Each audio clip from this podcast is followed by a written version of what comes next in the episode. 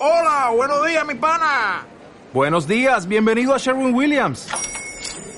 ¡Ey! ¿Qué onda, compadre? ¿Qué onda? Ya tengo lista la pintura que ordenaste en el ProPlus app. Con más de 6.000 representantes en nuestras tiendas listos para atenderte en tu idioma y beneficios para contratistas que encontrarás en aliadopro.com. En Sherwin Williams somos el aliado del PRO. Cuando empiezas a escuchar podcast, los primeros que escuchas serán los más representativos. Cuando empiezas a grabar uno, esos podcasts van a marcar un poco tu formato, incluso tu estilo. En el caso de los podcasts de tecnología, uno de los formatos más seguidos es el de una charla informal entre dos, que lo hace muy cercana y amena. En este caso, uno de los primeros en usarlos son nuestros invitados. Bienvenido al episodio número 14 del reboot de No Soy un Troll. Hoy con Flavi Fedi de Puro Mac. Comenzamos.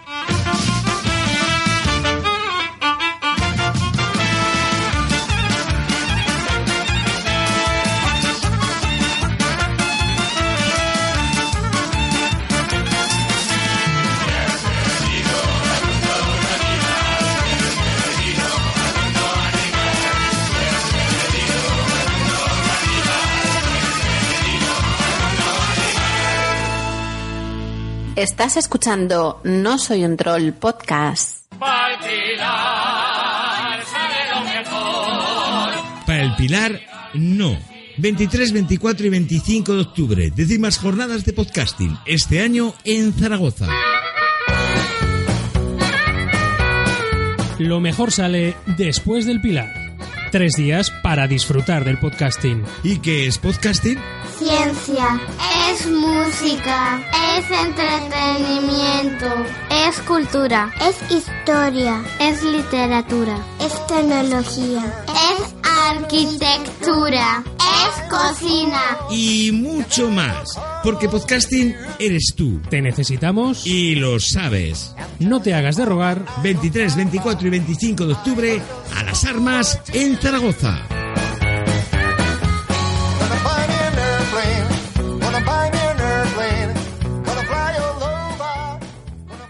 Y para hablar de podcasting, de monetización y demás, tenemos a dos podcasters de los más conocidos y posiblemente más veteranos en activo del podcasting en castellano.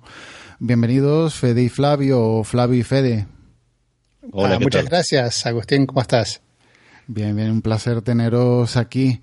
Creadores de un proyecto mm, bastante veterano y consolidado que se llama Puromac. Para los oyentes que no os conozcan, que posiblemente haya, eh, ¿cómo nace Puromac? Queremos saber eh, que sí, nace de unas charlas que teníais vosotros, pero ¿cómo llegáis a la idea de que sería interesante publicarlo en formato podcast? Bueno, Yo siempre le doy la, la razón pa- para eso de, a, a Flavio y, y ahora te va a contar cómo, cómo empezó eso. Sí, porque, bueno, fue, fue tu idea, digo. Bueno, claro. Bueno, en realidad yo estaba usando PC y, y en algún momento, de hecho, estaba a cargo de un departamento de sistemas y tenía todo montado de servidores de Internet, todo sobre Windows. Y en algún momento realmente me cansé de invertir tanto tiempo en mantener, eh, en particular, mi equipo. Y creo que tuve una charla con Fede al respecto, porque con Fede nos conocemos hace muchos años desde la escuela. Y Fede ya me venía diciendo, yo había tenido Apple antes y había dejado, y Fede me decía, proba Mac, proba Mac. Eh, y un día entré en un Apple Store cansado, fue cuando Apple justo pasó a Intel, entonces existía la probabilidad, la posibilidad, perdón, de, de poner Windows en tu máquina. Entonces no era tan arriesgado. Creo que muchas personas piensan de la misma forma. Bueno, de última, Sí. puede usar Empezaron Windows. de esa forma. Y, y entré, les hice un montón de preguntas, eh, volví al otro día, les hice un montón de preguntas y compré mi primer MacBook blanquita. Eh, y durante un mes trabajé con una Dell, en ese momento tenía, y una MacBook a la vez. Y mientras iba pasando, digamos, todo mi trabajo, desde el primer día intenté empezar a, volcar todo mi trabajo ya sobre la Mac. Eh, y no dar vueltas, ir y venir para probar. Eh, Y en ese momento me acuerdo que, bueno, empecé a tener un montón de dudas y la verdad es que la persona... ah, hoy la Internet es mucho más variada, pero los foros, había un montón de cosas que no eran tan activas como lo son ahora. Y qué mejor que llamar a Fede en horario de trabajo, interrumpirlo. A, a ver, a ver, ¿qué hay más importante que una amistad? Nada. Bueno, cortá la reunión que tengas y decime cuál es el mejor soft de FTP que necesito usar ahora. Más o menos fue así. eso. Sí, y em, no exagero que en, eh, por cierto periodo Flavio me estaba llamando, yo diría tres o cuatro veces por, por día, al principio por lo menos. Por- me estaba diciendo... Fue, fue como una "¿Y qué semana. usas para tal...? Sí, bastante intensa. Eh, a donde me estaba llamando tres o cuatro veces por día y yo al principio, por supuesto, quería ayudarte, pero no podía salir de, de reuniones o dejar de, de trabajar cada 15 o 20 minutos para, para responderte una, una pregunta. Entonces te dije, mira, ¿por qué no guardas eh, estas preguntas para una llamada al fin del día? Entonces hablamos, eh, qué sé yo, a las 6 o 7 o algo así. Y nunca de- ocurrió. De la tarde. No, en realidad ocurrió una o dos veces, Ah, ok. pero... Viste que me porté bien. Sí, bastante bien. Estaba pero- probando pero, nuestra amistad. y, a- al máximo. Y, No, y en una- eh, y lo que normalmente ocurría es que de nuestras charlas de preguntarle cómo usas eh, esto de FTP o qué sé yo, empezábamos a tener charlas que se hacían un poquito más largas. Es decir, ya lo había interrumpido en el trabajo, ya está, ¿viste? El que pierde cinco minutos pierde 25. Y espero que no escuche tu jefe, Fede. Y, y, y- y en realidad las charlas se hacían interesantes porque además de, de discutir cuál es el soft que preferís, o ya en algún momento empezó, ah, mira, yo probé estos dos, eh, pero este no me gustó por esto. Ah, en serio, bueno, ¿y qué pasó con esto? Y las charlas se pusieron interesantes. Y en algún momento le dije, mira, Fede, eh, la verdad que estas charlas están buenas y estoy seguro. eh, había dos cosas. Estoy seguro que mucha gente no puede, no, no cuenta con alguien que tenga la experiencia de un lado o del otro, que sepa de tecnología como sabemos nosotros, y que y mucha otra que por ahí le interesen estas charlas porque están interesantes. Entonces, por diferentes razones, la verdad que estaría bueno compartirlas y contárselos a, la- a los demás. Además de que ya me estaba dando cuenta de que sí, la Mac definitivamente era una buena opción y era una opción que aún hoy hay, muy hay muchas personas que no lo saben. Y contarles, miren, la verdad que el mundo de Windows, que es el mundo más conocido o, o más publicitado, o en realidad el por, la opción por defecto que elige todo el mundo o en, o en- o en el trabajo, tiene una opción, que es la Mac. Tendríamos que contárselo a los demás. ¿Por qué no hacemos un podcast? Y primero creo Y que quisi- no quisiste, ¿no? bueno, yo dije que no, pero dije, bueno, no, ah, no estaba convencido que era un- una buena idea. Y luego dije, y lo vamos a hacer en inglés, por supuesto, ¿no? Y él dijo, no, ni loco lo hago en inglés. Yo no, hago, eh, yo no hablo inglés muy bien, me dijo Flavio, que habla inglés perfectamente bien. Pero me dijo, no, lo vamos a hacer en español. Es que me pareció Y- que era que también eh, era parte de, la misma problemática, ¿no? También contárselo a, a gente y en español, que por ahí no claro, tenía- y, y, ah, y e- ah, yo en eso te doy la, la razón porque yo pensé que no era una, una buena idea, pero, pero realmente lo era. Y yo pensaba que no era buena idea por razones personales, porque yo no me sentía capaz de hablar en español por cinco minutos ah, y menos por una hora o, una, o, o el, el, um, eh, a lo largo de, de un podcast. Y Y otra vez te puse Eh, a prueba. Sí, y por lo- los primeros, qué sé yo, 200 episodios, yo diría que hablé muy mal. Y ahora, ahora recién me siento que estoy hablando bastante bien. Pero bueno, lo hice porque ah, me, me pareció un, un, un reto. Yo quería seguir aprendiendo el, el español y seguir practicándolo. Entonces lo hice no, no porque me, me pareció una buena idea hacer un podcast, o ni mala ni buena, um, pero seguía, quería seguir hablando con, con Flavio y dije, bueno, ya que estamos, nadie va, va, a, va a escuchar esto, así que puedo practicar y puedo aprender palabras en, en español. Um, en esa época, la única persona con quien yo hablaba español era con, con mi madre. Y se, se, murió unos meses antes de que Flavio y yo empezamos a hacer Puro Mac. Y decidí, bueno, ¿sabes qué? Uh, tengo que, que, practicar y fue, fue para mí también como una, una forma de, de, de, sentirme mejor y de pensar a mi madre, pero también uh, ir para... Adelante y, cambiar un poco mi, forma de ser. Así que para mí fue algo bastante personal empezar a hacerlo, creo. Y resultó ser todo un éxito, tanto el formato ese de charla como, como el podcast en general. ¿Dónde, eh, dónde creáis, eh, dónde creéis, perdón, que radica el, el éxito o la fórmula de, de Puro Mac? Yo creo que siempre mm. la idea de Puro Mac, siempre desde el principio, y creo que por ahí, sabes que es una buena pregunta. Nos han hecho otras preguntas muchas veces, eh, pero eh, Fede, y a ver si estás de acuerdo, yo creo que eh, el éxito de Puro Mac siempre fue en mantener esa charla de amigos y, y, sí. y de la misma forma hablarle a la gente en la misma forma que hablamos entre nosotros, mantener ese formato de charla de amigos. Y de hecho, eh, y te diría que, que, una de las cosas que viene atrás de Puro Mac, porque más allá de que de conocer gente, nos hemos hecho amigos a través de Puro Mac. Uh, otras personas que nos han venido a visitar o hemos seguido en contacto. Ah, o... yo pensé que, vos, que decías vos y yo.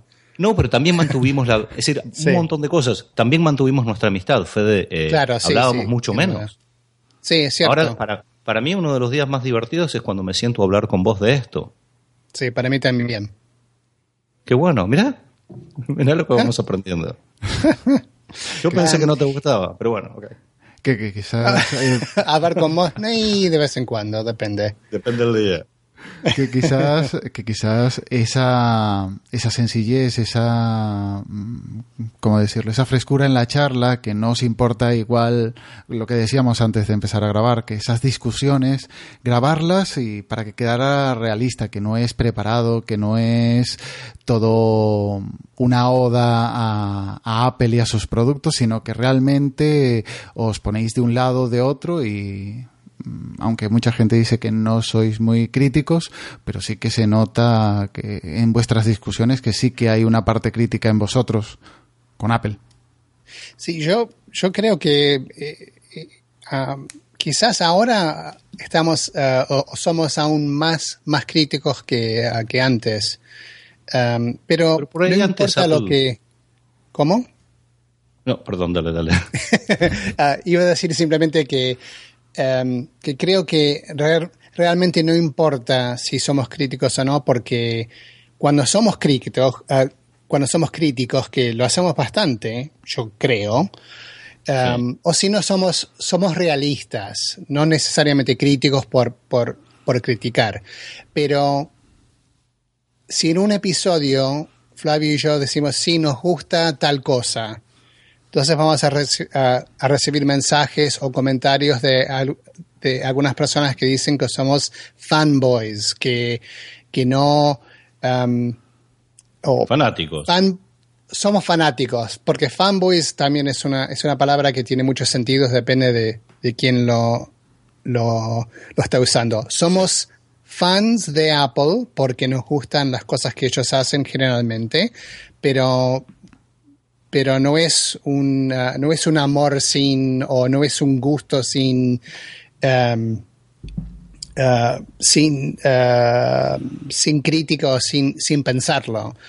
Um, no es cualquier cosa que saque Apple es genial y es lo mejor del mundo. Aunque hay gente que, que piensa así también de, de Android no solamente de de, Apple. Pero si Flavio y yo decimos que, no, que nos gusta algo, no somos críticos. Y si decimos que no nos gusta algo, somos demasiado críticos. Depende de, de quién está ah, del otro lado del, del, del podcast. Y realmente es asombroso como hay gente que, que se enoja en serio y a veces nos escribe cosas que, la verdad que a veces lees algunas cosas que te duelen un poco, porque a nosotros nos importa, lo- a mí me importa mucho lo que hacemos con Puro Mac. Realmente Sí, yo sigo, también. Yo sigo queriendo poder ayudar a, la- a la- a las personas. Es decir, acá estaba hablando eh, hoy a la mañana con una persona con la que la vi teniendo un problema y me senté a ayudarla, a decirle, mira, es decir, yo sigo creyendo que, que la computadora tiene que ser una herramienta eh, y no vos ser eh, la herramienta de la computadora. Entonces, es muy importante que cuando elegís una herramienta te haga productivo y te, y te mejore eh, tu situación anterior, ¿no? Si no, no, está, no, te está dando la utilidad que debería tener. Y que probablemente eso es lo que yo siento muchas veces eh, en lo que se... di- más antes, eh, creo que por culpa de Apple y la influencia de Apple, cada vez ha sido, la tecnología ha mejorado mucho más rápidamente que si hubiera estado en manos de otras compañías.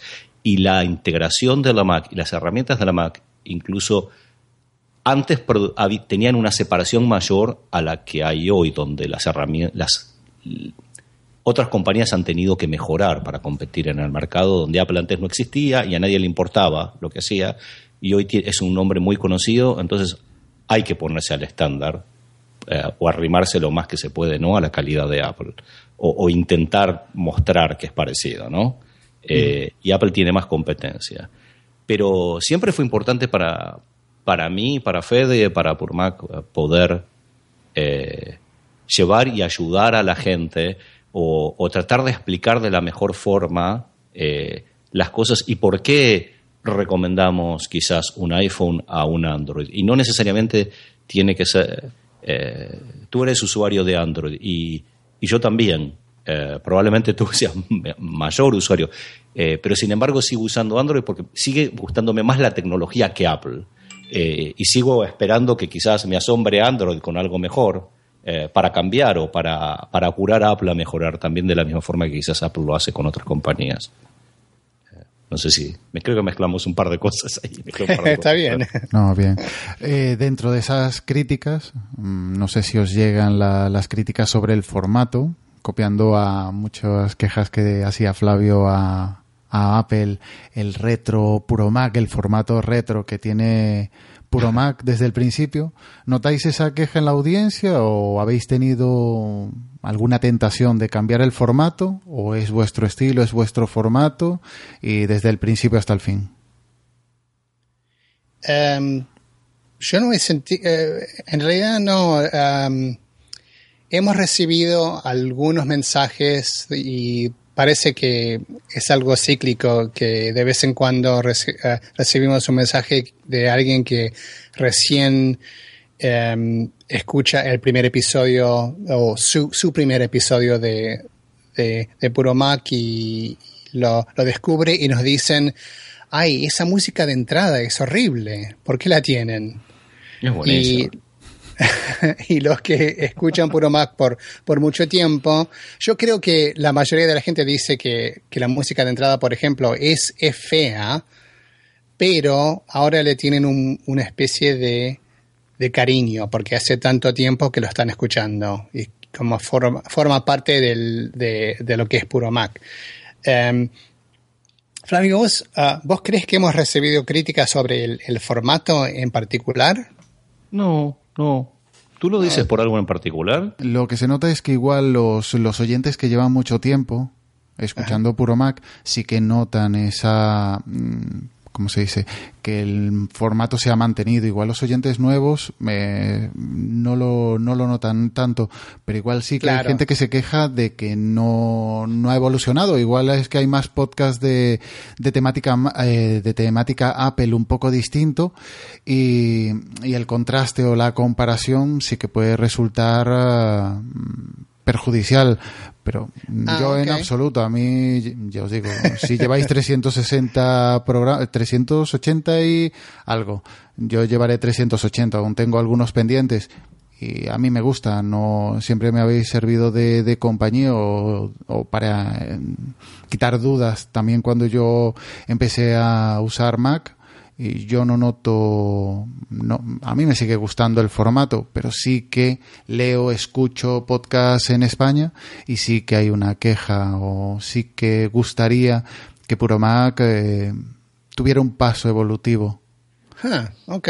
No, ¿Sabes que Es la primera vez que, hago eso. He oído muchas otras cosas y ot- otras quejas, como por ejemplo, Federico habla mal el español. Em, eh, eh, gente que dice que Flavio me, me corta demasiado, aunque ahora no, pero antes me, me cortaba más. ¿De qué están Y hay gente como que se, se enoja muchísimo con Flavio cuando, cuando hace eso. No, pero igual eso también es parte del éxito.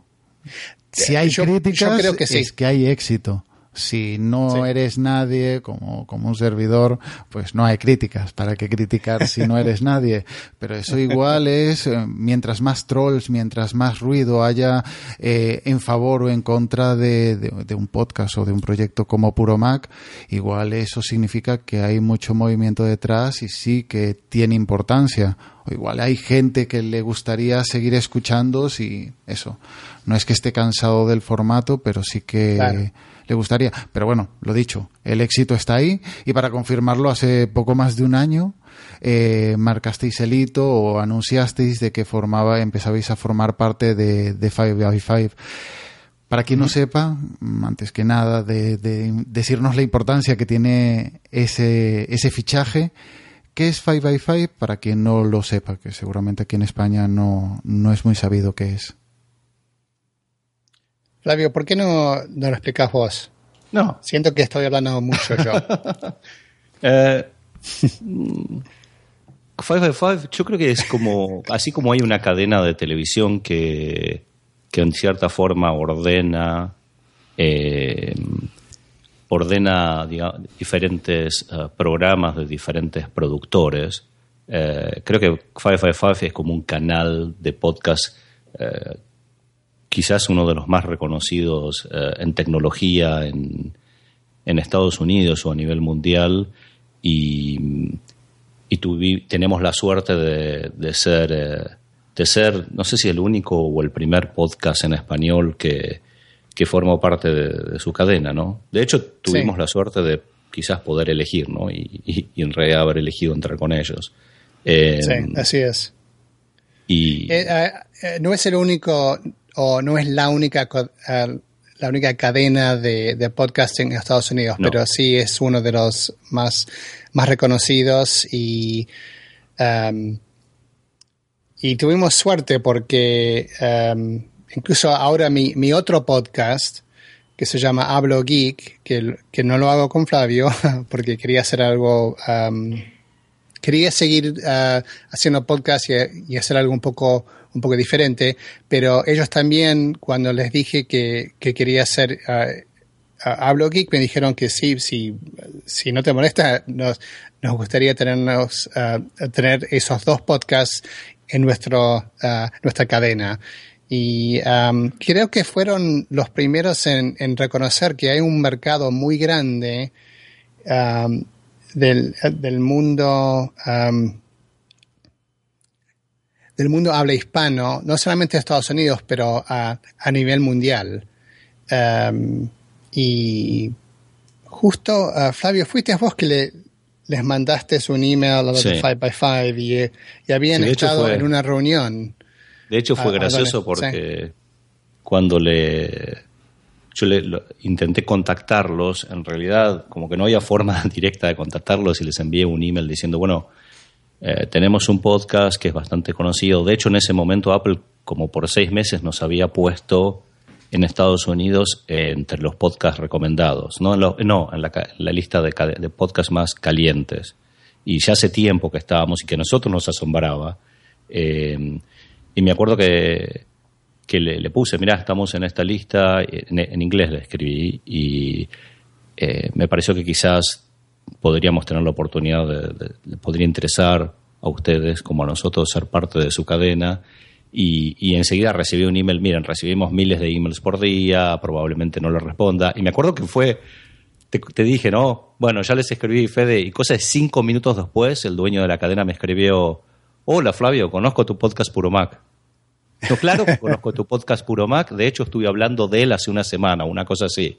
Eh, me Sí. encantaría que tengamos una conversación, fue así, fue, nosotros nos, nos llamó la atención. ¿Era hispano el, el hombre o es americano? No, no, No, es americano. Es americano. Sí. Habla un poco de, de español y, y tiene un, un buen acento, pero es americano. Mucho ahora mismo se está hablando de, de que hay un resurgir del podcasting o un boom. Por, bueno, todo se le da el mérito al podcast de Serial, el, el spin-off este de This American Life. Eh, ¿Qué es de real en este boom o es puro marketing lo que se está vendiendo? ¿Realmente Yo notáis que, que ha, que ha aumentado el conocimiento o, o qué es un podcast en la calle o realmente es publicidad o marketing después del podcast? Yo creo que sí, que, que hay, hay un boom y lo veo porque cada persona famosa tiene o una, ah, una cadena o tienen un, un podcast y, y es- eso no era antes que no era algo que se veía antes. Um, y aunque sigue ocurriendo que cuando yo le digo a gente de, generalmente es de, cierta edad para arriba, ¿no? Que si tienen más de 40 años o algo así, no saben lo que es un podcast, aún no saben. Ah, y tienes que decir, es una especie de como de radio, pero grabada y lo escuchas a través del internet. Y dicen, bueno, ok, más o menos entiendo. Ah, pero la gente joven, todo el mundo escucha podcasts. Y hay No, no miles sé de si podcasts. todos, ¿eh? Igual yo creo La- que la- tiene que ver. La Fede, gran mayoría. Creo que tiene que ver. Es, es como. Como. Creo que cualquier otra una cosa, cualquier cosa nueva, ¿no? Que. Este. Que la gente tiene como que escucharla de algún lado o. O, o, ve- o verlo. Es decir, el que por ahí alguno no tiene ni- ningún conocido um, o ninguna herramienta en donde lo haya visto y no lo sabe. Entonces, y por ahí hay como cualquier otra cosa que la tienen que aprender. Lo que es, es algo nuevo, ¿no? Sí, es cierto. eh, um, y no ah, más gente mira YouTube que escucha podcasts, sin duda. Pero um, además es mucho más fácil ir a la página de, de YouTube y, y ver cualquier video de, de las estrellas de, de YouTube. ¿Sabes? Creo que es un buen punto eso. Yo creo que es un buen punto eso, Fede, porque, ¿sabes qué? Creo que hay un cambio generacional en donde nosotros hablamos en Puromac hace poco que por primera vez empezaron a caer las acciones de, las, de los estudios y de las cadenas eh, de televisión más grandes en los Estados Unidos. Por primera vez que está ocurriendo esto y en forma general. Eh, creo que se ve a varias cosas. Una es el streaming. eh, y que, y que definitivamente está aumentando la gente que se está volcando al streaming o consumiendo servicios, obviamente gastando dinero, porque es lo que mueve, lo que hace todo esto posible. Eh, eh, pero creo que, que lo que está ocurriendo es que por un lado tenés la gente que sigue viendo televisión como la ve, la ve hace 40 años, gente que, eh, que está cambiando, pero hay, hay una o dos generaciones que están utiliza, que ya nacieron con la tecnología y la están empezando a consumir directamente de una forma diferente a como la consumía la, generación anterior. Entonces tenés aquellos que están mirando televisión de una forma diferente eh, y haciendo streaming, eh, y tenés aquellos que, que están acostumbrados, como la generación de los que antes eran más pequeños, pero que hoy es toda una generación que está entrando ya en las universidades y son los profesionales que, que están saliendo o están empezando a salir en la- eh, y, y a llenar puestos en el mercado, ¿no? y que son los que van a definir a dónde vamos. Tenemos problemas técnicos. En breves momentos retomaremos la emisión. Soy Alberto Fortes, del Amor será yo, Arquitectura, y estás escuchando No soy un troll.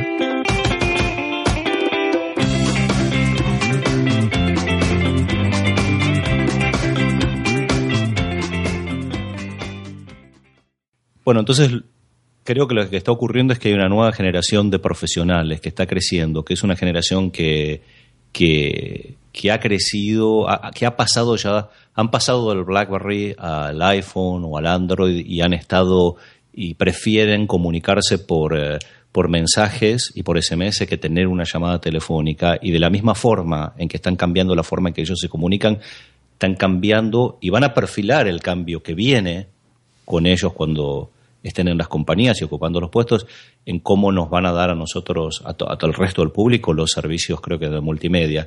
Y esta gente no necesariamente mira televisión, sino que están acostumbrados a ver videos en un iPad o, o a bajar un video y verlo cuando es a conveniencia, ni siquiera hacer streaming. eh, eh, a verlo en el momento que quieren, lo que sea. No, no están acostumbrados a que tengo que estar enganchado eh, a un servicio pago. Es decir, consumen de una forma diferente. Creo que va a haber un es. cambio muy grande. Y Muy grande. no solo eso, pero eh, todavía no existe un lugar solo a donde ir para mirar videos, oh, perdón, para, para escuchar podcasts. Hay muchos servicios ah, como Spreaker y SoundCloud y Evox y otros servicios que intentan ser esa central a donde se escucha de todo lo que existe en el Internet pero no logran hacerlo. No son, no, no son como, como YouTube, no han llegado a ese nivel. Y no creo que, que eso pase tampoco. Um, Igual no- YouTube no es todo si- un coso. ¿No es iTunes como el, el lugar donde vas a buscar un podcast por defecto? Em, era, ahora no tanto. Ahora hay una fragmentación bastante grande. La gente aprende de podcasts de formas diferentes. Em, iTunes eh, sigue siendo, digamos, el, el servicio o la lista de podcasts más populares que, que hay y por eso la eh, gente sigue poniendo sus o eh, siguen eh, listando sus podcasts en, en iTunes. Um, pero no es le- el único lugar a donde gente va para, para buscar um, podcasts. Um, Igual la- lo mejor de todo siempre es cuando, cuando hay así variedad, ¿no? Porque es lo mismo que, que la democracia, que uno a veces dice, uy, mira qué mal eh, em, vota a este pueblo, o por eso tiene lo que se, lo que se merece, o, la forma, ¿no? De lo mismo en que cierta gente consume ciertos tipos de productos y cómo pueden elegir esto. Pero creo que lo principal es que la, eh, mientras haya variedad, ¿no? Y que cree competencia, entonces, eh, mientras... eh, mientras sigan eh, habiendo más de un canal para consumir o para elegir y, que cree competencia y que cree innovación es lo que más importa, ¿no es cierto? Más que, que el medio. Y eso es lo que va a hacer, va a hacer que esto siga siendo divertido y que la tecnología sea, es decir, te vuelva loco porque no puedes parar nunca de ponerte al día, ¿no? Igual el- lo que le falta al podcasting es esa facilidad que tiene YouTube, que estabais hablando de consumir eh, vídeo. Está Netflix, eh, que también en cualquier televisión, entre comillas, o con, con un Apple TV, por decirlo así, se puede ver eh, eh, YouTube o Netflix en, en la televisión, en un iPad, en un móvil, fácilmente. Igual con los Así podcasts es lo que comentabais. Vale, está, está iTunes y después los podcatchers, cada uno tiene su lista, pero hay que saber qué, podcast buscar, eh, cómo encontrar un podcast, hay que suscribirse a él y posiblemente el defecto que tiene iTunes es que eh, eh, tiene muchísimos podcasts, pero realmente la mayoría de ellos está inactivo, está muerto, por decirlo así. Entonces igual es mm, buscar separando mucha, entre comidas, mm, basura para encontrar realmente el contenido que buscas. Sí, y iTunes siempre fue un lugar muy malo para descubrir cosas nuevas. Música nueva, podcasts nuevas, eh, películas, lo que sea, siempre fue un, un mal lugar para eso. Y, Que iTunes sí- y- y- y no lo han mejorado. No, y es que iTunes sigue siendo el mismo problema, creo, para un montón. iTunes quiere, hacer- quiere ser muchas cosas, muchas cosas muy diferentes, eh, y, y no termina de ser la mejor para nada, ¿no? Es como que, Creo que eso es parte del problema de iTunes. Pero no igual, no se le está dejando la responsabilidad a iTunes, que es de Apple, que no es alguien que, que creó los podcasts, los podcasts son anteriores a, a iTunes, y se le está dejando la responsabilidad a, a Apple o a iTunes de gestionar todos los podcasts en vez de crear un, un servicio, un, un directorio real que incluya a todos sin estar tan vinculado a, a una marca en concreto. Bueno, pero Sí, por otro lado, cierto. Apple fue la que la primera que empezó a acercar eh, después de después de que empieza, a ver, ustedes corríjanme si estoy mal, ¿eh? pero creo que después de que te preocupes. empieza, ¿cómo? Que no te preocupes, te lo voy a decir. Sí, estoy seguro. Eh, después de que eh, sale, después de que empieza el éxito del iPod, mucho después de que sale el iPod, ¿ok? Cuando realmente empieza a meterse en el mercado, porque al principio era muy caro, porque al principio la gente de vuelta se tenía que acostumbrar a algo nuevo. Eh, después de que aparece el iPod y que aparece iTunes, creo que empieza a aparecer la realidad de la opción del podcast con el iPod y el iTunes funcionando y sincronizando bien, que habían pocos productos que lo hacían. Y creo que esa es parte del, Sí. Oh, del eh, éxito de Apple. Y por lo Es totalmente y es el cierto primer medio sí. porque empieza, por el que empieza a explotar el explotar o a, o a expandirse la- el consumo de podcast, ¿no? Y creo que eso es lo que sigue hasta ahora. Sin duda. Hasta, y hasta que la- algo me perdón, la, la, la palabra misma podcast viene del iPod. Bueno, ahí, ahí lo tenés. Entonces Mm. creo que de ahí que viene. el- No, el podcast es muy, muy anterior. El podcast nació en 2004 y, y el y el podcast y eh, iTunes eh, vinculado que entraran los podcasts en iTunes es de mediados de 2005. Sí, Sí, pero pero, lo que estamos la, hablando es que la explosión palabra empieza. podcast viene de el, er- eran ah, shows como de radio que em, en vez de decir eh, en, ah, en inglés un broadcast estaban diciendo podcast porque se ponían en el iPod. Por eso. Porque se, um, antes de que, de, que iTunes empezó a hacer, uh, a tener una lista de, de, de podcasts, gente tenían uh, estos episodios suyos en, en su sitio web. No había un, un lugar para, para buscarlo. Entonces vos tenías que ir al sitio web y uh, introducías el RSS en el, en el podcast y lo, lo o, o si no lo, ah, lo bajabas a tu Mac y luego lo, lo, lo copiabas a tu iPod, pero la gente empezó escuchando podcasts ah, así ah, usando el, el, el iPod. Incluso mucha gente intentó sacar la palabra netcast en vez de podcast. Sí, en un diciendo- momento. sí. Sí, pero y, y no, no funcionó. Nadie usa. Fue un invento de Adam. Curry, ¿no? ¿El Adam Curry Netcast? fue. eh, no, el podcast. Adam Curry fue el primero que se le ocurrió, creo que, hacer una cosa así. Y que después se junta con Dave Weiner, que venía con. Que había inventado como la lista que se refiere. a- una lista de suscripción, que es el, el Sí, RSS. él hizo eso por un tiempo. sí. No, Adam Curry lo que hizo fue eh, crear la especificación, el enclosure Sí. de RSS para poner audio. Ah, para que se pueda poner el audio. ok. ¿Sabés que, sabés que, que yo lo escuchaba a Dan Curry y me encantaba? Y una vez le dije a Fede, "Te- tenés que escuchar a este tipo, que me encanta. Y Fede lo escuchó y me dijo, esto es una porquería. y después me cansó a mí también y lo dejé de escuchar. Bueno, no es que me pareció una, una porquería, pero es un tipo obviamente inteligente, pero también que Sí, no sí, estaba pero- hablando de nada que me, me ah, interesaba. Sus podcasts son raros, un poco raros, y la forma en que él habla. Este, pero es como, como, creo que en Argentina se dice como un loco lindo, ¿no? Que, que hacen cosas así como medias raras, pero que, que está bueno. Eh, bueno, qué sé yo, pero esa es vieja historia. Eso no lo habíamos ¿Agustín? hablado nunca, creo. Ahora me Ah. acuerdo. Te, ah, te cortaste, Flavio, un, un segundito. Ah, Por- sí. Por lo menos de mi lado.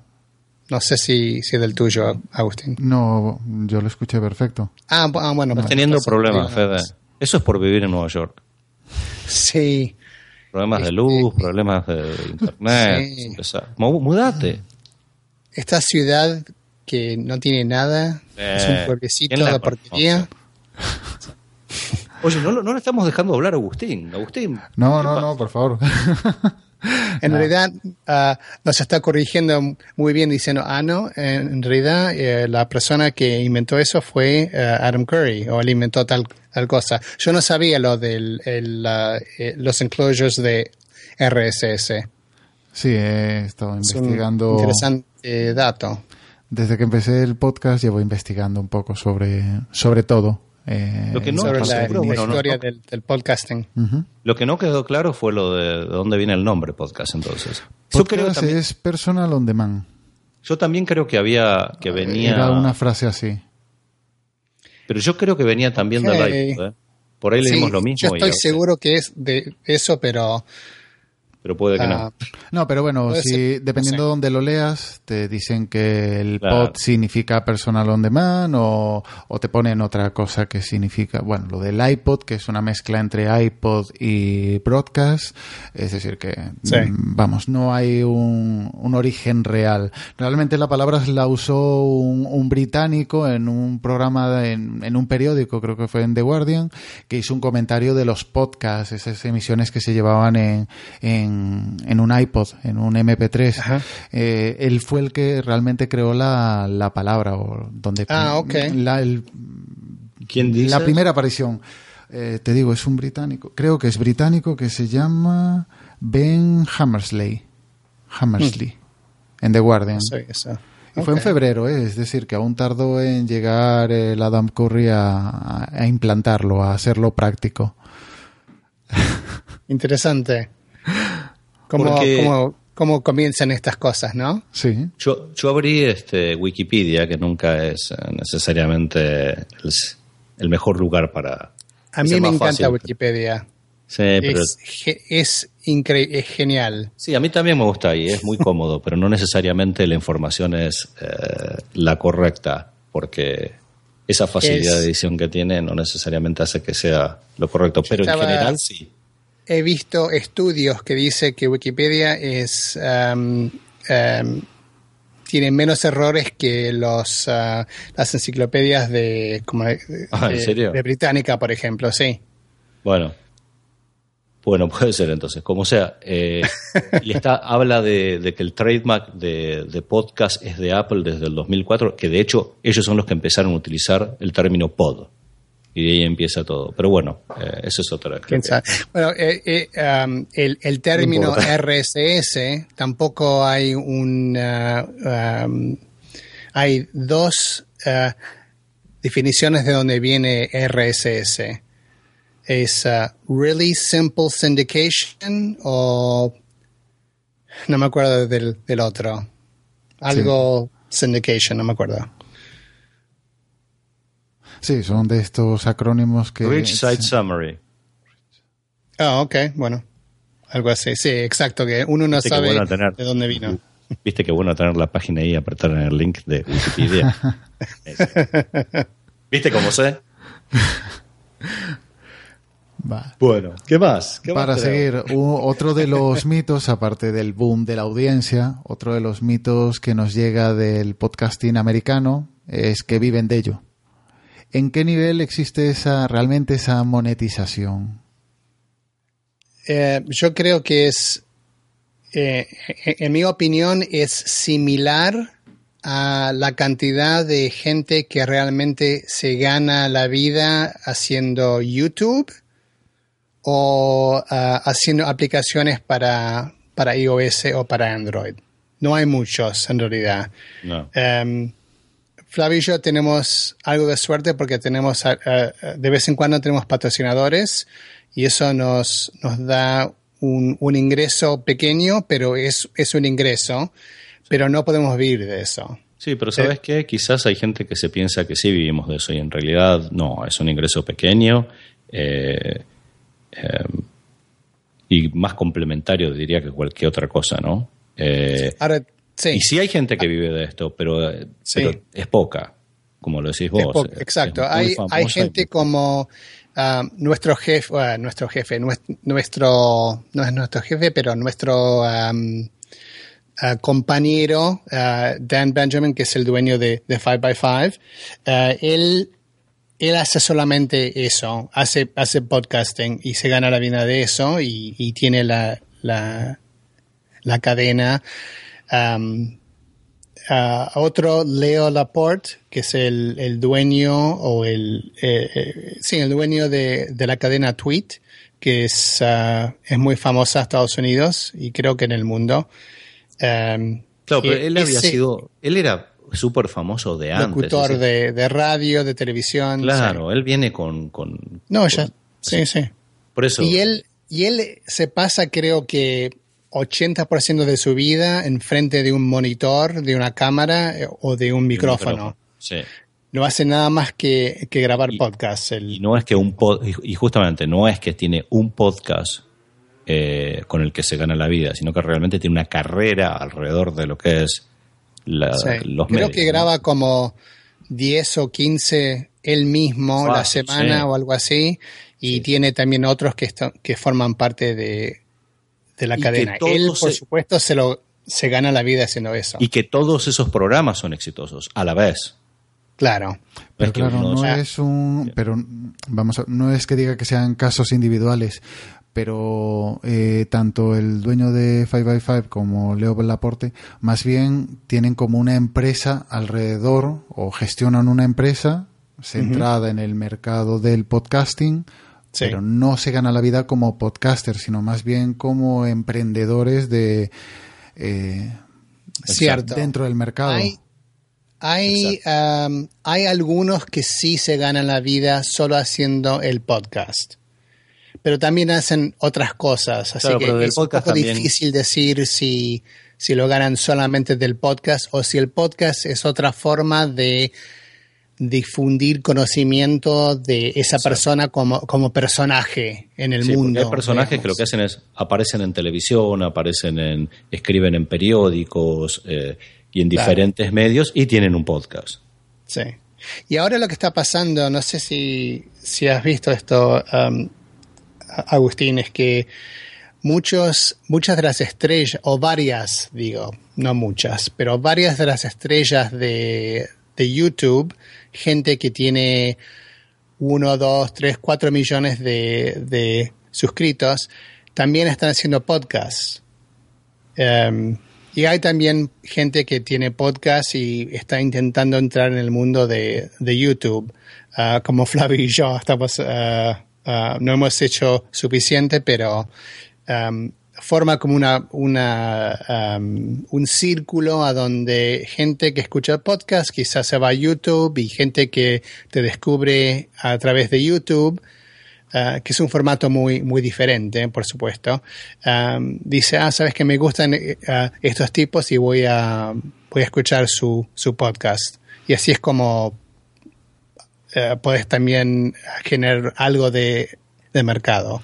Pero así Ah. como en YouTube eh, sí que es un poco más claro la manera en que ganar ah, eh, dinero, que sí que hay gente que puede vivir haciendo vídeos y te llevará más tiempo, grabar todos los días, etcétera, y que sí que hay alguno que, que realice un podcast para eso, seguir haciendo ruido para, para traer al YouTube. Realmente en el podcasting no hay aún una fórmula para realmente monetizar. La publicidad, sí, pero tampoco es algo que, mm, que igual sea tan atractivo para los publicistas. Igual es más atractivo eso, la, la televisión, eh, YouTube, eh, otro tipo Sin de duda. publicidad.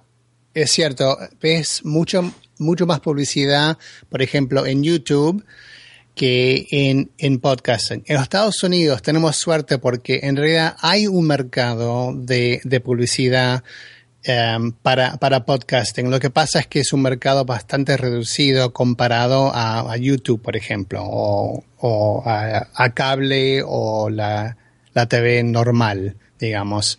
Em, Yo creo que Y- por ahí también hay un ¿Sí? poco de desconocimiento de la gente de marketing eh, o que tiene esos presupuestos para invertir en publicidad, porque hay algo que el podcast tiene y a diferencia de lo que es la radio y la televisión, que sí tiene YouTube, y es que tiene un público eh, que a diferencia creo que de otros medios está súper eh, um, enfocado y cuando vos querés mm, si vos quisieras publicitar un producto a usuarios de Mac, que creo que está, que claramente no son usuarios eh, de bajos, es decir, creo que está muy definido qué tipo de usuarios son.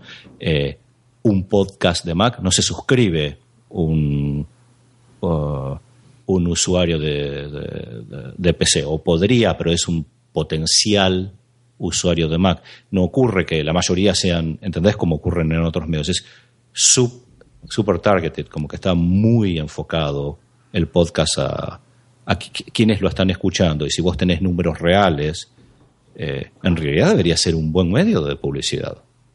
Una buena Sí, inversión. Pero igual Aún es una audiencia, o- igual es una audiencia muy deslocalizada. Igual para, para productores eh, o para, para productores, para, para empresas a nivel multinacional, sí que es una audiencia muy muy enfocada, como dices tú, es un target directo. Pero con publicidad, pero bueno, depende. Si sos una compañía internacional, entonces eso no es un problema. Pero No, si sos pero una compañía, pero por otro lado, con y, acá es donde yo creo que puede entrar el problema, es con buenas estadísticas que puedas comprobar que realmente son estadísticas que no están tocadas, o podés muy fácilmente con un podcast eh, saber exactamente a cuánta gente de una área estás atacando, estás llegando. Eh, porque en un servidor vos ves las estadísticas y sabes exactamente a cuántas personas en un área estás llegando. Si eso es lo que le interesa al marketinero que está intentando, eh, que tiene un presupuesto ¿no? para invertir en publicidad y quiere llegar a un lugar. Eh, pero bueno, ¿Pero qué ibas a decir, Agustín, sobre eso?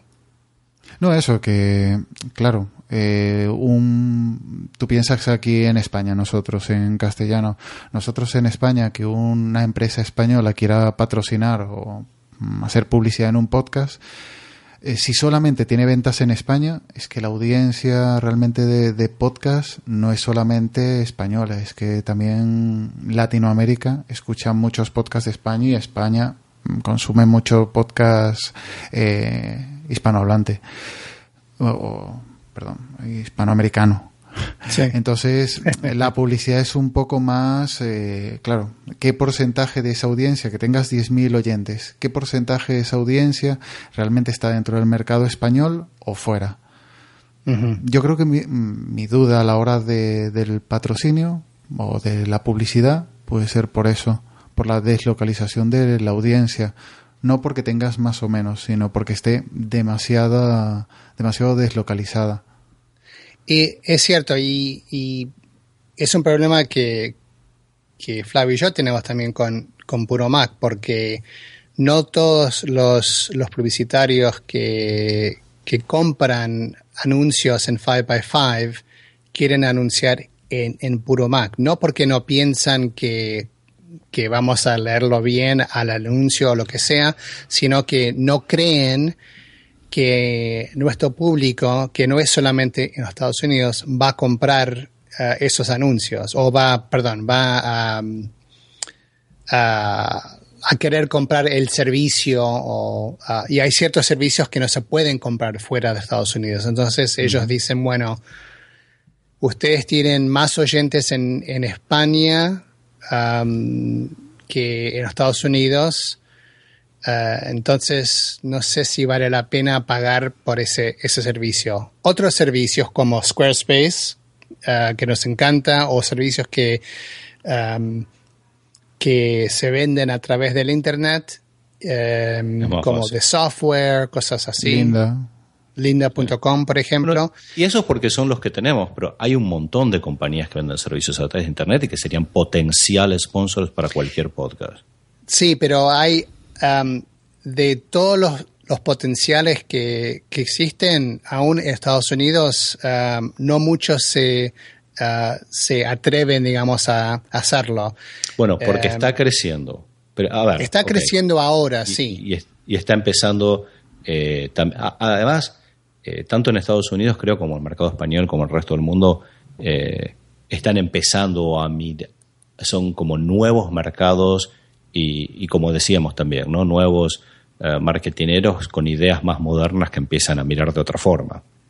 eh, y empiezan a ver, ok, si tengo distribuido el público, pero si puedo ver buenas estadísticas, puedo confiar en las estadísticas, si puedo saber, entendés que mi público es español y tengo un producto que se puede distribuir en un, en, un mercado español y no necesariamente lo tengo que mirar geográficamente, ¿sí? No tienen que estar concentrados nada más que en un lugar, porque si yo estoy vendiendo un servicio por Internet, no sé, cualquier cosa, si yo ofrezco un servicio eh, legal no podría ser, por un- dar un mal ejemplo, porque en cada país es diferente, pero si yo estoy dando un servicio para enseñar marketing o porque hago diseño y lo puedo ofrecer, eh, no me importa realmente si, si el que me está escribiendo o lo está consumiendo, si tiene una tarjeta de crédito, está en México, en Argentina, en España, ¿entendés? O en, eh, o en Colombia. Eh, es per- Sí, pero perfectamente mucho- usable, pero hay que, que Sí. abrirse a esa idea. Pero lo que pasa es que muchas empresas todavía siguen pensando que no, que no vale la, la- la pena. Por, por eso digo que, que tiene que, que está empezando a haber una apertura a eso, ¿no? Y que y como quizás como Sí, lo que hablábamos antes cuando hablábamos de que tenemos que, que ver que en realidad hay una nueva generación de gente que está consumiendo los medios en una forma diferente, probablemente lo mismo necesitamos eh, eh, y, que no se entienda que estoy juzgando, pero creo que quizás lo que está pasando es que es una no, no puede ocurrir o esperar gente con ideas nuevas o eh, esperar que la gente que hoy maneja esos, esos presupuestos acepte ideas nuevas ¿no? y lo empiece a ver de una forma diferente, que no necesariamente una, un periódico eh, geográfico eh, eh, con una localización geográfica de una ciudad es diferente a un podcast que le llega a eh, 60.000 personas que están distribuidas en el resto del mundo. Es igual, ¿qué me importa si consumen a través de mi website? Pero Sí, bueno, Entiendo. Desde luego el formato de esa monetización o el método en el que se va a monetizar el podcasting aún está por llegar. Igual nos basamos en métodos actuales que están orientados a, a medios que ya existen y Sí. intentamos adaptar esa publicidad al podcasting cuando tiene que realmente aparecer una forma de monetiza- monetización perdón, del podcasting que aún está por aparecer. Pero desde luego para que aparezca ese, ese modelo de monetización tiene que aumentar la audiencia. A, una hora que está creciendo, realmente es muy marginal la, la audiencia. Es un porcentaje mínimo de- comparado con eso. Ya no digamos con YouTube, pero ya con la tele tradicional, con la radio tradicional. Sí, sí, es- razón. Es una mini- un mínimo porcentaje. Sí. Yo creo que, que sí ah, está creciendo. Em, quizás el, el- el mito está, está más avanzado de la actualidad de, lo que está pasando en el mundo de, de podcasting, pero ah, tienes razón, Agustín, que em, cuando salió Serial, eso fue como uno, una de las formas en que mucha gente empezó a entrar al mundo de, de podcasting que para, para escucharlo y no, que no sabían que, que eran, que existía, que era, que, que hay un mundo enorme de una cantidad increíble de podcasts de todo tipo para cualquier persona. Los em, estoy seguro que hay un podcast para los piratas con una sola pierna que, ah, que hablan alemán, qué sé yo, no sé. Hay un podcast para, para ese tipo de, de, de personas, seguro. Y si no lo habrá. y ahora, ahora hay. piratas en alemán, está complicado, pero bueno, qué sé yo. Estaba buscando algo un poco diferente. Um, pero te, uh, te doy un ejemplo de, uh, de un amigo mío, uh, dos amigos míos que hacen un podcast que se llama The Flophouse, es en inglés. Es un podcast que a donde um, miran una, una película mala y luego hablan sobre eso. Son, uh, son tres amigos, dos son amigos míos y ellos están haciendo ese podcast casi por uh, el mismo, la misma cantidad de tiempo que, que Flavio y yo, unos seis o siete años, algo así. Están en una cadena que se llama Maximum Fun, um, que es solamente de, de podcast de uh, um, de comedia y tienen algunos patrocinadores. Pocos, creo que menos que, que Flavio y yo, pero igual, él- ellos no se ganan ah, la vida de eso, pero sí es una es un poco de dinero extra que les entra. Am, así que en este momento no es no yo, yo diría cualquiera que dice voy a hacer podcasting para hacerme rico al menos que, tengas una cadena y que sea súper famosa y que tengas un montón de, buenos podcasts, no vas a llegar a ese nivel. Y una pregunta que no lo desconozco. El, el éxito de Serial quizás no fue porque mm, fue publicitado en la televisión, me refiero que trascendió, fue importante el tema que tocaban, que al final eh, la televisión se tuvo que hacer eco de ese podcast y eso eh, lo, lo popularizó, realmente lo acercó a ese público que igual no sabía ni lo que era un podcast. O igual, es- me refiero, igual los medios no publicitan el podcast porque lo ven como un, eh, como un rival, tanto, sobre todo la radio, pero, sobre, eh, pero también la tele, que igual la tele, todas las empresas de televisión tienen cadenas de radio, igual no la bloquean o no difunden ese concepto de podcast para eso, porque lo ven como rival.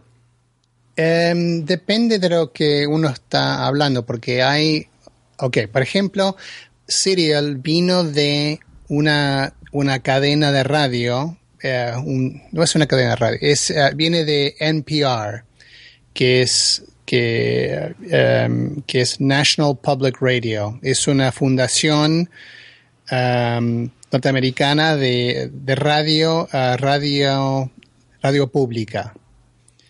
Y um, hace, hace años que ellos están haciendo podcasts, um, pero a alguien se le ocurrió hacer un podcast, el, el, el- el señor de, um, de This American Life, ¿no? Que hicieron Serial. Creo que fueron ellos, ¿no? Sí. Había, ok. Em, y entonces ellos est- estaban hablando de, de Serial en NPR y, y mucha gente empezó a aprender de, eh, de eso desde NPR. Mucha gente escucha NPR. em, generalmente porque ah, tienen buen, em, hacen noticias y hacen em, y no son generalmente eh, eh, no son noticias cortas así de, eh, que pasó tal cosa, sino que mandan a, a, periodistas a diferentes lugares y hacen todo un, un estudio de, cada cosa. Entonces, cuando salió Serial, que era como parte de, de ese mundo, mucha gente que ya estaba escuchando NPR dijo, bueno, sabes que esto es algo que yo quiero, ah, quiero seguir ah, escuchando y quiero aprender cómo, cómo bajar un podcast y entrar a ese mundo. Además, la gente que escucha NPR es en, ah, en general ah, un poco más, más vieja, digamos, de, de los 35 años para arriba, generalmente. Pero bueno, yo, yo creo que todo eso se, se, se juntó y, y fue eso porque uh, la, la razón por la cual Serial fue tan... um, uh, ¿Qué es la palabra que estoy buscando? Tan, uh, tan buena que, que tanta gente lo, lo escuchó. Y ya para terminar, eh, ¿qué conocéis del podcasting español? Supongo que la cabra tira al monte, como decimos por aquí, escucháis podcast de temática Mac, pero aparte de los clásicos, Emilcar, Apps, Apps Mac, eh, Eli Charlas de Manolo y, y Filip, ¿escucháis algún otro tipo de podcast hecho en España o en castellano? Sí, yo escucho varios. Flavio, ¿vos, vos querés ir, pri- ir, ah, primero y hablar de lo tuyo? O? No, no, dale. bueno, yo escucho muchos en realidad. Ah, escucho, por ejemplo, no escucho todos quizás todo el tiempo, porque tengo tantos que voy, voy saltando de podcast a, a otro, pero por No, a mí me ejemplo... pasa lo mismo. Sí, sí, hay- también como que hay en realidad como que voy probando diferentes cosas para y justamente para escuchar, ¿no? Diferentes cosas. De hecho, algo que, bueno, quizás me, me alejo un poco de la, de la pregunta, pero de hecho algo que, que hemos dicho constantemente en Puro Mac es um, cuando las personas dicen, uy, escuchamos mucho Puro Mac, bueno, y siempre les decía, antes lo decíamos mucho más en realidad. Era, Sí. bueno, espero que también escuches otro podcast. Claro. Eh, o cuando nos dicen, mira, no opino igual de esto, me parece genial, es decir, es buenísimo que haya otras opiniones y hay muchos otros podcasts que no opinan igual. Este, y deberías escuchar más de una opinión. Eh, y creo que es por lo menos yo también constantemente me estoy suscribiendo y desuscribiendo de podcasts para escuchar eh, ideas diferentes eh, y formatos diferentes, un poco, diferentes, ¿no? Así es. Ah, en español yo escucho eh, El siglo XXI es hoy, eh, Un minuto en Nueva York, eh, Tecnovert, eh, a ver qué más. Eh, Santi quiere estar bien. Eh, estos son gente o que, que yo conozco o que, que conocí a través de, de Puro Mac y están haciendo podcast ahora. Um, también escucho uno que ah, no lo conozco um, al, al chico, um, Psicología, Psicología con Alfonso. No sé si lo conoces, Agustín. Sí, me suena. No, no lo he Eh, escuchado, pero sí que me, me Es suena. interesante, es un, es un psicólogo y habla con diferentes personas sobre diferentes temas de, que tiene que ver con, con la psicología. Em, la manzana rodeada, em, que bueno, eso es, es, tecnología. em, y eh, ah, Baires Mac también escucho. Empecé a escuchar a uno que se llama Apple Coding, que es un, es un ah, es un desarrollador que, que hace podcast sobre la, la programación en español, que es algo bastante raro. No hay muchos de esos. Mm, Te podría decir un par de, de podcasts de, de esos de, de desarrolladores. Ah, sí, ok. Sí, sí. Luego, bueno, luego te los digo. Bueno, muy bien. y nada, eh, sabéis que aquí en España anualmente hacemos una reunión, un evento donde se reúnen todos los podcasters, oyentes, al estilo de las PodFeds que se celebran en Los Ángeles y en Nueva York. Pues aquí tenemos una, unos- un evento que igual os suena que se llaman las JPod. Sí, ah, he visto anuncios de eso y, y cada vez que van, ah, van Emilio y otras personas ah, siempre están poniendo cosas en Twitter sobre eso. ¿Cuándo vamos a tener a Puro Mac eh, asistiendo a unas JPod? Oh. Hace- estamos tan cerca, eso es, es el Sí. problema principal, ¿no? Bueno, y ah, no sé, la, la respuesta corta es que, no sé, hace años que nos están invitando. cada persona que me viene a- a ver, por ejemplo, en, ah, en Nueva York, me dice, ¿sabes que tenés lugar para quedarte en y la ciudad de ellos? Ah, Vigo, Madrid, Barcelona, em, eh, la ciudad de, de México, eh, Buenos Aires, a donde sea, siempre tenemos lugares para, para ir, pero no sé, es puede llegar a ser difícil incluso simplemente grabar puro Mac entre Flavio y yo, porque los dos estamos muy, muy ocupados con, con muchas cosas. Entonces, para combinar un viaje juntos a España, no sé. A mí me, ah, me encantaría ir. es que no, no puedo pensar cuándo, cuándo lo, lo voy a hacer. Quizás simplemente si, si me decido que voy tal año, ya voy y ya está. Y si Flavio me puede acompañar, mejor. ¿Qué pensás, Flavio? ¿Te, Y es algo que tendríamos que ver, no sé. ¿Animarías? este, Sí. sí. No, no, no- no estamos tan cerca como para programar algo, ¿no? Eh, no, es- no es tan fácil como, bueno, nada, me subo al carro y en un par de horas estoy allá, ¿no? No, supongo Eh, que si es complicado programar un viaje dentro de España, supongo que desde, desde el extranjero y un viaje tan largo Sí. y costoso, lógicamente. Flavio, ¿has, has estado en, en España? ¿Has ido a España? He estado en España y me ha gustado Ah, sí. mucho. Y el problema más grande de ir a también. España sería que volvería rodando, yo creo. Podría comprar el ticket de ida y volvería flotando, una cosa así, porque Me comería todo el jamón en España. todo, que el jamón es riquísimo. La comida en España es exquisita. Sí, Ese sería quizás el programa más grande que tendríamos, ¿no? Lo digo en Ah, serio. eso y, y me sería, eh, estaría mirando a todas las chicas. Debo decir la, la verdad, me gustan ah, mucho la- las chicas españolas. Oh. Pues nada, ya para... Con eso podemos terminar. Pues nada, con la puerta abierta ahí para una visita de Puromac a unas JPod.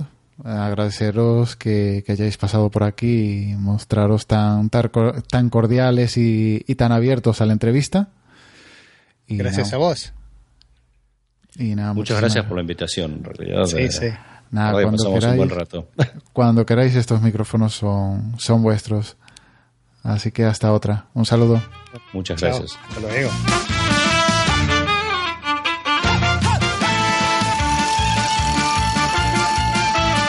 Si quieres contactar con nosotros, en Twitter somos nstroll-podcast, nuestra web no soy un troll.es y si quieres enviarnos tu promo o un saludo, nuestro correo no